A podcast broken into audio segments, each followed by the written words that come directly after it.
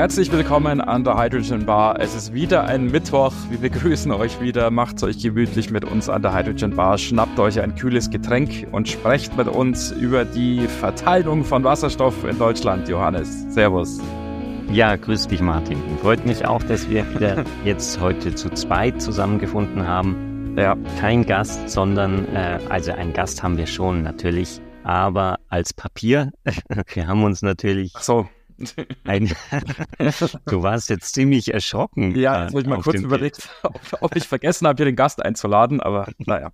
Wir haben, wir haben ein, ein, eine Veröffentlichung mitgebracht. Ich will es nicht Studie nennen, weil es ist ja keine Studie. Ja, nein, es ist. Sondern gerade vor kurzem, da sind wir auch wahnsinnig up to date, muss man sagen. Ja. Also wir, wir können uns da auf die Schulter klopfen. Gerade vor kurzem wurde eine, ein Dokument veröffentlicht zum Planungsstand des Wasserstoffkernnetzes in Deutschland. Genau. Zumindest zum Zeitpunkt der Aufnahme sind wir brandaktuell am Thema dran, denn diese Veröffentlichung war am 12.07. und wir nehmen jetzt hier morgens am 14.07. auf. Ja. Das heißt, innerhalb von zwei Tagen haben wir reagiert. Es ist ein absoluter Wahnsinn. Ja, ähm, ja. wir haben Tag und Nacht die Dokumente durchgelesen. Ja. Jetzt muss man nur noch schauen, wann es tatsächlich veröffentlicht wird, aber ich denke, es ist auch nicht so lange hin bis zur Veröffentlichung. Also auch da ja, wir, wir schauen, dass es möglichst schnell ist, damit wir noch immer äh, up to date sind. Und was du erwähnt hast, ist genau diese Veröffentlichung des aktuellen Planungsstandes des sogenannten Wasserstoffkernnetzes, so wie es eben am 12.07., also eben jetzt vorgestern nach unserem Stand, die Vereinigung FNB Gas, also die Fernleitungsnetzbetreiber Gas hier in Deutschland veröffentlicht haben. Sehr explizit wird darauf hingewiesen, dass es noch nicht die endgültige Version ist, aber man möchte den aktuellen Stand veröffentlichen, um mal einen Überblick zu geben, einerseits, wie die aktuellen Planungen fortgeschritten sind und zum anderen auch noch rechtzeitig, weil es gibt einen gewissen Zeitdruck, da kommen wir gleich noch drauf, die Interessenten und die Stakeholder abzuholen und denen Gelegenheit zum Input und zum Feedback zu geben, so dass eventuell diese Planung noch angepasst werden kann. Ja, also bei wer sind denn diese Stakeholder? Das ist vielleicht ganz interessant. Die, da muss man einen Schritt zurückgehen, merke ich gerade, weil äh, was was ist denn dieses Wasserstoffkernnetz? Das Wasserstoffkernnetz soll im Prinzip die initiale Infrastruktur bieten, um Verbraucher und Erzeuger zusammenzubringen und zwischendrin natürlich noch irgendwelche Gasspeicher zu haben. Und das eben alles auf Wasserstoff. Und da sind, sieht man eben schon die Stakeholder, das sind die, die Wasserstoff brauchen, die, die Wasserstoff erzeugen wollen oder schon erzeugen. Mhm. Und natürlich die, die solche Gasspeicher auf, auf Wasserstoff umbauen, umrüsten wollen. Und ja, da ist, haben die, diese Fernnetzbetreiber natürlich die schwierige Aufgabe, die alle irgendwie zusammenzubringen.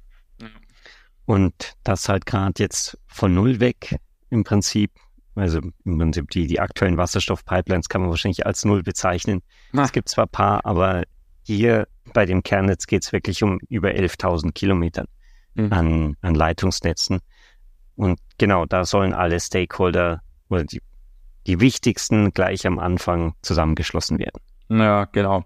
Und die Methodik, wie dieser aktuelle Planungsstand erarbeitet wurde, du hast ja schon erwähnt, der hat eine Länge von über 11.000 Kilometern in der aktuellen Version, 11.200 Kilometer circa. Die Methodik, wie das erarbeitet wurde, ist ähm, nicht so besonders schwierig, aber muss es ja auch nicht sein. Also es ist ja eigentlich mhm man hat das Logische getan. Man hat sich angeguckt, wo in Deutschland wird denn Wasserstoff erzeugt oder wo wird an den Grenzen möglicherweise in Zukunft Wasserstoff von außen nach Deutschland importiert und hat in einem zweiten Schritt sich angeguckt, wo wird denn in Deutschland zukünftig Wasserstoff verbraucht werden. Und man hat dann verschiedene Wasserstoffverbrauch mal versucht aufzulisten. Und das sind natürlich zum einen dann, und das ist auch der größte Verbraucher, der für das Jahr 2032 jetzt hier mal angegeben ist. Normalerweise, Johannes, geht es ja ums Jahr 2030, hier geht es jetzt ums Jahr 2032. Hm, sind es auf der einen Seite die IPCEI-Projekte, also die Wasserstoffprojekte, die von der Europäischen Union gefördert werden. Wir haben vor langer Zeit mal mit dem Thorsten Herbert ja über diese Projekte gesprochen, mhm. äh, fällt mir da gerade so ein. Und dann natürlich Verbraucher, die dann aus den Bereichen Eisen und Stahl, Chemie, Raffinerien, Glasindustrie, Keramik und Kraft-Wärme-Kopplung kommen. Mhm. Ähm, einen großen Anteil der Verbrauchsleistung, mit Abstand den größten Anteil, nimmt die Kraft-Wärme-Kopplung, also die Kraftwerksthematik, dann in Anspruch und hat dann quasi die eine Landkarte, die eben die Erzeugung und, die, und den Import visualisiert und die andere Landkarte, die den Verbrauch oder halt die Ausspeisung von Wasserstoff, wie es dann logischerweise im Leitungsjargon genannt wird, übereinander gelegt und hat dann eine schöne Landkarte mit grünen Punkten und mit roten Punkten. Mhm. Man hat es dann versucht, so auf Landkreisebene so ein bisschen darzustellen, auch dass es nicht zu kleinteilig wird, so dass es dann einzelne Landkreise gibt, die grün sind, einzelne Landkreise gibt, die rot sind. Ja, grün ist eben überall dort, wo Wasserstoff ankommt oder erzeugt wird. Rot ist überall da, wo er verbraucht wird oder ausgespeist wird. Und da gibt es eine Reihe von Landkreisen, die sowohl rot als auch grün sind. Und mhm. man hat dann versucht, mit den Leitungen, die im Großteil eben schon bestehen, also die aktuell Erdgas transportieren, diese roten und grünen Landkreise möglichst effektiv und sinnvoll zu verbinden. Ja, was auch eine Herausforderung ist, weil äh, speziell diese grünen, die, die Wasserstoffeinspeiselandkreise, ähm, sind eigentlich nicht wirklich schön verteilt, sondern konzentrieren sich hauptsächlich im Norden von Deutschland. Ja bestimmt an dem Wind, der da ist, liegt auch an den, den Häfen, die da sind, um, um Wasserstoff quasi ja. durch Transport oder auch über, ja. über Offshore-Windanlagen einzuspeisen. Ja. Und die Verbraucher sind aber eigentlich recht schön in Deutschland verteilt. Hm. Über im Prinzip ganz Deutschland. Es gibt irgendwie da ein, eine Häufung gefühlt in, in Ostdeutschland direkt an der Grenze mhm. zu Polen interessanterweise.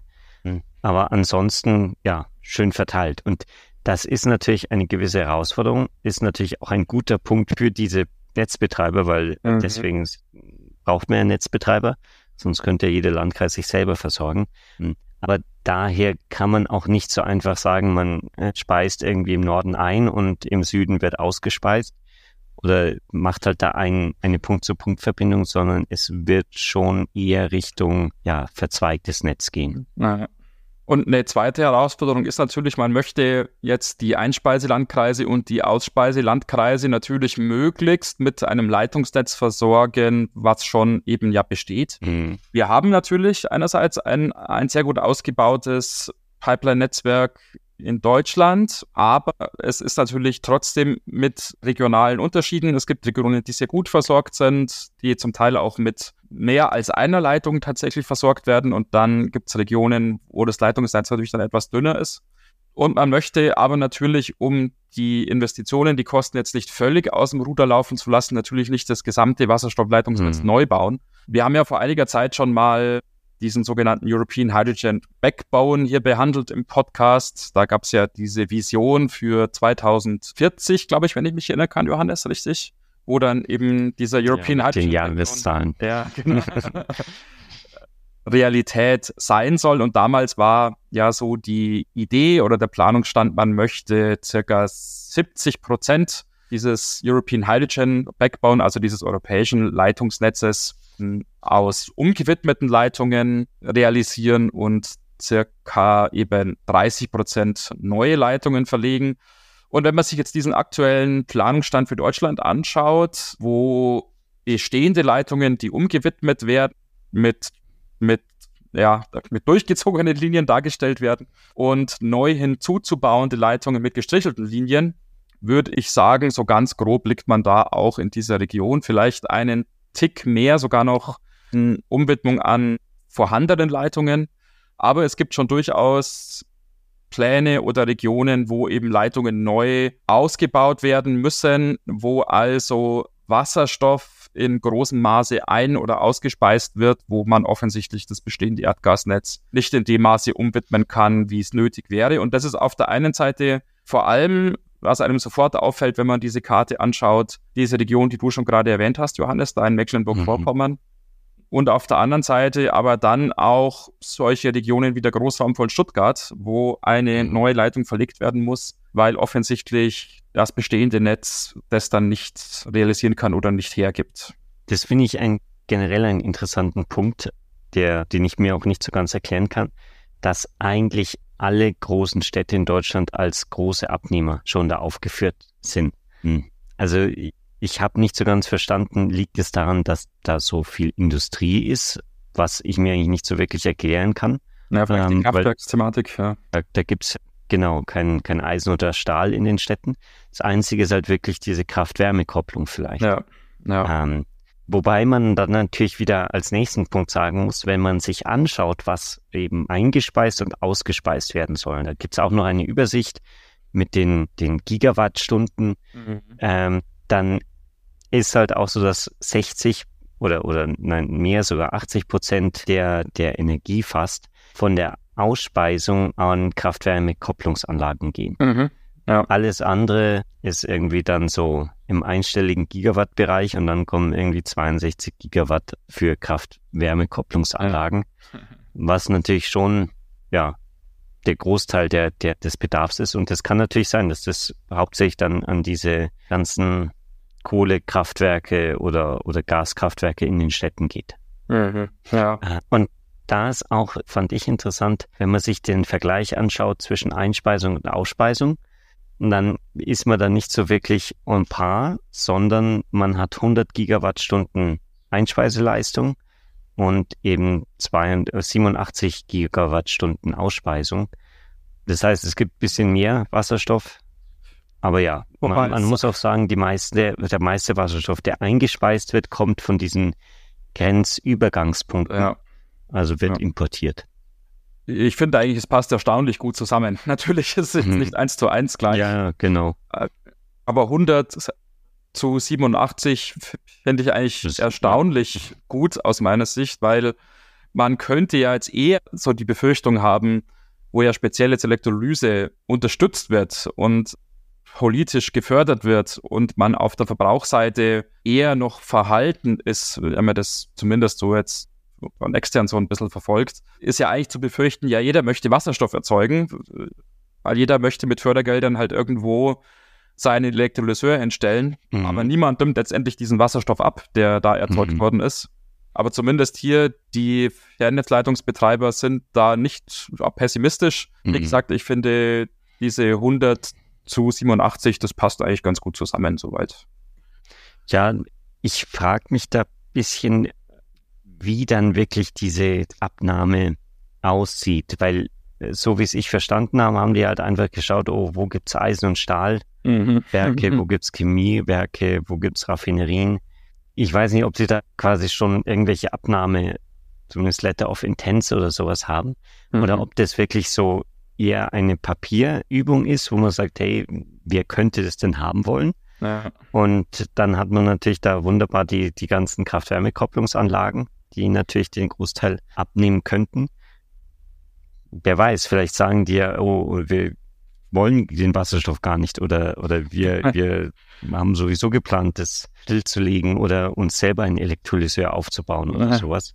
Ja. Da gibt's ja immer ganz viele verschiedene Möglichkeiten und das ist mir aus dem Dokument nicht so klar geworden, ob das wirklich ja, irgendwelche Absichtserklärungen sind oder ob das einfach mal so könnte passen ja, ja. ja, kalkuliert wird. Ja, ich glaube, es ist schon viel halt Modellierung und mal Annahmen dabei, aber es ist mhm. ja auch das Ziel tatsächlich dieser Veröffentlichung ja. jetzt, eben halt diese Absichtserklärungen oder Letter of Intents ja jetzt eben einzuholen von den Stakeholdern. Hm, die Frist ist relativ kurz, überraschenderweise. Mhm. Also, ja, da steht dann drin, man soll seine, man soll seine Stellungnahme bis zum 28. Juli abgeben. Also, boah, sportlicher Zeitplan.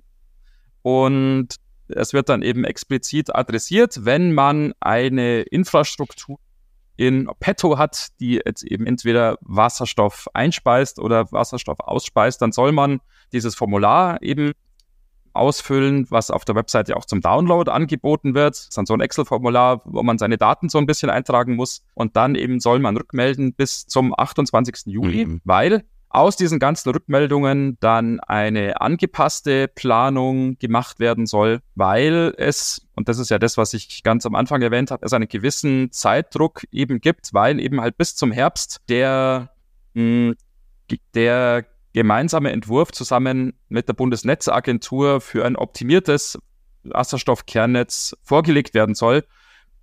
Äh, äh, beziehungsweise ja, dieser Entwurf soll der Bundesnetzagentur vorgelegt werden ähm, weil ja die Bundesregierung im Frühjahr 2023 den Entwurf für das Energiewirtschaftsgesetz auf den Weg gebracht hat, wo dann eben die Grundlagen für diesen Ausbau des Wasserstoffkernnetzes gelegt wurden. Äh, der Gesetzentwurf ist jetzt noch nicht verabschiedet, der befindet sich noch im parlamentarischen Verfahren. Aber nachdem da eben jetzt schon einiges vorwärts geht, einiges passiert, ist dann eben auch dieser optimierte Planungsstand erforderlich. Und deshalb mhm. eben jetzt die Veröffentlichung dieses ersten Modellierungsergebnisses und die Bitte an die Stakeholder, jeden sozusagen, der da Wasserstoff einspeisen oder ausspeisen möchte, sich schnell zu melden, schnell sozusagen mhm. hier das Excel-Formular auszufüllen und an die Fernleitungsnetzbetreiber zurückzumelden.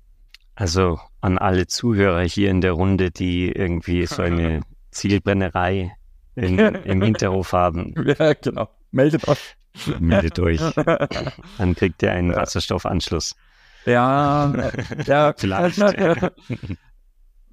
Wie also. und, und mit welcher Granularität die mhm. Planung mhm. dann da angepasst wird, das wird natürlich offen gelassen. Es ja. wird natürlich dann gesagt, ja, das wird dann bei der Modellierung berücksichtigt, mhm. sofern die gesetzlichen und technischen Voraussetzungen für eine Integration in das Wasserstoffkernnetz erfüllt sind und die Infrastruktur für die Transportanforderungen erforderlich ist. Mhm. Aber was da jetzt konkret natürlich die Kriterien sind, ja, was sind denn jetzt die, die Voraussetzungen für eine Integration ins Wasserstoffkernnetz und was sind denn die Transportanforderungen die das dann erforderlich machen, mhm. ist natürlich noch, noch nicht so ganz jetzt Nagel auf Kopf dann wirklich definiert. Ja, wobei, also in dem ganzen Bericht, in dem ganzen Dokument wird ja immer von Gigawatt gesprochen. Das heißt, wenn man da irgendwie wahrscheinlich selbst 50 Megawatt an Leistung braucht, wahrscheinlich zu wenig, ja. Ist es noch zu wenig für, ja. das Kernnetz? Das kommt dann irgendwie in dem, ja. weiß nicht, wie man das dann nennt, den, der Rest vom Netz, so ungefähr. Ja, ja, ja. Ja, genau. Also hier wird wirklich auf die, die großen Verbrauchszentren geschaut. Mhm. Also auch natürlich so, so Zentren wie irgendwie das Ruhrgebiet, wo man sagt, oh, da sind einige, sind, sind ganze Agglomerationen an Firmen. Da lohnt sich dann so eine Pipeline mitten durchzulegen und dann halt diese Stichleitungen zu ja. machen, zum Beispiel. Ja. Und da ist man natürlich als einzelner kleine Firma, die irgendwo auf dem Land sitzt, vielleicht ein bisschen mhm. noch ausgeschlossen. noch ein letztes Wort vielleicht zu den Drücken, weil die natürlich dann letztendlich mhm. ja bedingen, wie, wie viel an Masse da tatsächlich halt pro Zeit dann auch durchfließen kann an Wasserstoff. Die Anforderung ist tatsächlich einen transportwirksamen Auslegungsdruck von mindestens 30 Bar zu gewährleisten, weil sichergestellt werden soll ein Übergabedruck an jedem Ausspeisepunkt von mindestens 18 Bar. Es gibt natürlich Druckverluste dann über diese langen Strecken hinweg, aber es wird eben gefordert, jede Leitung muss für mindestens 30 Bar ausgelegt sein. Für die neuen Leitungen ist das äh, sicher kein Problem, weil die kann man natürlich entsprechend dimensionieren. Aber es könnte natürlich möglicherweise ein Hindernis sein, das bestehende Leitungsnetz zumindest in manchen Teilen umzuwidmen, so dass es möglicherweise dann schwierig wird, noch zusätzlich gemeldete Einspeise- und Ausspeisepunkte auch deshalb ins Netz zu integrieren. Selbst wenn sozusagen das Excel-Formular gemeldet wird und auch die Größenordnung stimmt, weil halt möglicherweise dieser Druckbereich nicht der richtige ist. Mhm. Ähm, und eventuell trotzdem noch der Ausbau neuen Leitungsnetzes verstärkt werden muss und der Anteil neuer Leitungssätze erhöht werden muss, einfach weil der Auslegungsdruck von bestehenden Leitungen unter Umständen mhm. nicht der richtige ist. Und es ist ja auch nicht nur mit quasi wird mir die Leitung getan, ja. sondern kommen natürlich diese ganzen weiteren quasi der Rattenschwanz mit sich mit äh, neuen Verdichterstationen. Man muss Armaturen ändern. Man, man muss schauen, dass das halt wirklich dann funktioniert und sicher ist und man die, die ganze Wasserstoff auch durch, so durchbringt. Genau. Ja. Das heißt, da, da kommt dann auch schon noch einiges an, an Aufwand mit dazu. weswegen mhm. man sich natürlich jetzt auf dieses Kernnetz erstmal fokussiert ja. und sagt, das müssen wir zum Laufen bekommen. Ja. Das ist eben nicht nur einfach, ja, umwidmen. Ja. Noch ein letzter Punkt, der mir aufgefallen ist, das ist jetzt, ja, ähm, Mai, vielleicht ganz interessant zu erwähnen, so der aktuelle Planungsstand sieht ja die Verteilung von Wasserstoff eben halt, wie du es am Anfang erwähnt hast, Johannes, von den Einspeisepunkten, die hauptsächlich in Norddeutschland zentriert sind, hin zu diesen ganzen Ausspeisepunkten überall in Deutschland verteilt vor. Hm. Und wer da nicht so gut wegkommt, sind natürlich so die Regionen, die halt sehr, sehr nah an der Grenze liegen.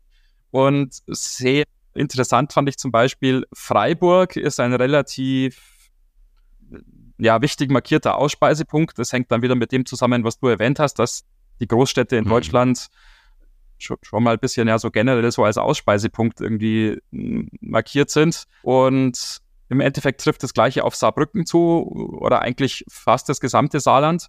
Nur wird die Versorgung dieser Ausspeisepunkte zumindest in der aktuellen Modellierung, im aktuellen Planungsstand nicht über ein Leitungsnetz in Deutschland sichergestellt, sondern über Leitungen, die quasi über die Grenze aus Frankreich kommen. Was natürlich auf der einen Seite sinnvoll ist, so, sowas kann man natürlich gut modellieren, nur, nur bedeutet das dann natürlich für diese Regionen, wenn Freiburg eben halt Wasserstoff haben möchte oder wenn Saarbrücken Wasserstoff haben möchte, hängt man von unseren Freunden in Frankreich ab. Ähm, und die müssen dann auch wirklich dann ihr Leitungsnetz eben umwidmen und müssen auch Wasserstoff erzeugen und den nach Deutschland verteilen. Sicherlich ist jetzt natürlich die Partnerschaft oder die Freundschaft mit Frankreich sehr, sehr groß, das ist keine Frage, aber ich könnte mir vorstellen, ein mögliches Hindernis eventuell ja doch, weil man dann ja schon zwei Seiten braucht, die sich da committen müssen und mhm. die eben dann auch die entsprechenden Mengen bereitstellen müssen. Ja, genau. Also da, das wäre vielleicht generell interessant, wie das dann im, im, in Europa eingebunden wird, weil es geht ja, gibt ja einige Leitungen, die dann einfach an der Grenze enden. ähm, also jetzt da in, in Holland, in den Niederlanden ist, ist voll im Prinzip die Grenze mit Leitungen, die darüber gehen. Was ja. natürlich auch damit zusammenhängt, dass halt da die großen Häfen sind. Hm. Also ich glaube, da wird es dann schon eher passieren, dass die Leitungen gebaut werden, weil die, die Holländer natürlich auch Geld verdienen. Aber es gibt diese Leitung im Prinzip überall nach Österreich, nach in die Schweiz, Frankreich, äh, Belgien ist, glaube ich, sogar drin, mhm. ähm, Polen, Tschechien. Also überall gehen die Leitungen rüber und da muss man natürlich schauen, dass das dann alles gut zusammenwirkt. Ja, genau. Wobei der Ansatz ja eben an dem European Hydrogen Backbone ja wirklich ein europäischer ist und das ist ja auch sinnvoll, sich hier europäisch zu orientieren, weil natürlich perspektivisch die Erzeugung von Wasserstoff, wir haben das ja auch schon besprochen, sich zum Beispiel in Regionen konzentrieren wird, die halt sehr viel Sonne haben, in Spanien, in Italien. Hm. Und auf der anderen Seite vielleicht in Regionen, die halt sehr viel Wind haben, in Schottland, in Norwegen und so weiter. Und man allein schon deshalb einen europäischen Ansatz hier wählen mhm. muss, um dann wirklich die Verteilung sicherzustellen. Insofern ist dieses Problem jetzt dieses Transports über die Grenze hinweg vielleicht gar nicht so groß.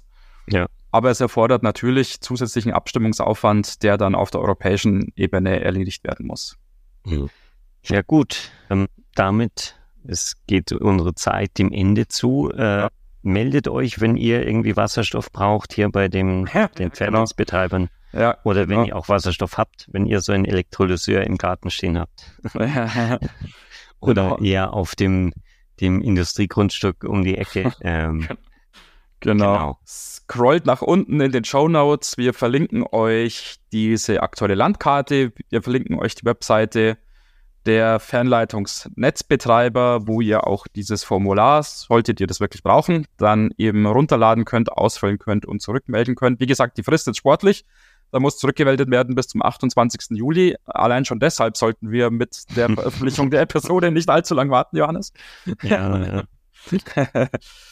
Hm. Und wir verlinken euch natürlich auch noch weitere interessante Artikel rund um diesen European Hydrogen Backbone, um den aktuellen Planungsstand des Wasserstoffnetzes und weisen euch sonst wie immer noch gerne darauf hin, schaut doch auf unserer Webseite vorbei www.hydrogenbar.de, nutzt gerne die E-Mail-Adresse kontakt@hydrogenbar.de und was unserer Sichtbarkeit sehr, sehr helfen würde, wenn ihr uns eine Bewertung hinterlassen würdet. Möglicherweise natürlich mit den verdienten fünf Sternen. Das würde uns am meisten freuen. Natürlich. So, dass möglichst viele andere Leute auch auf unseren schönen Podcast aufmerksam werden. Würde uns das freuen, wenn ihr euch einen Ruck gebt und unseren Podcast in eurer Podcasting-App auf Spotify, Apple oder wo auch immer ihr den Podcast hört, entsprechend bewertet, sodass wir entsprechend in den Listen nach oben wandern und dann auch mehr Leute unseren Podcast finden. Vielen Dank dafür. Genau, damit wünschen wir euch eine gute Woche. Vielen Dank fürs Zuhören. Wir hoffen, ihr habt da wieder was mitgenommen mhm. und freuen uns, euch dann nächste Woche wieder hier zu treffen. Macht's gut. Bis dahin. Ciao.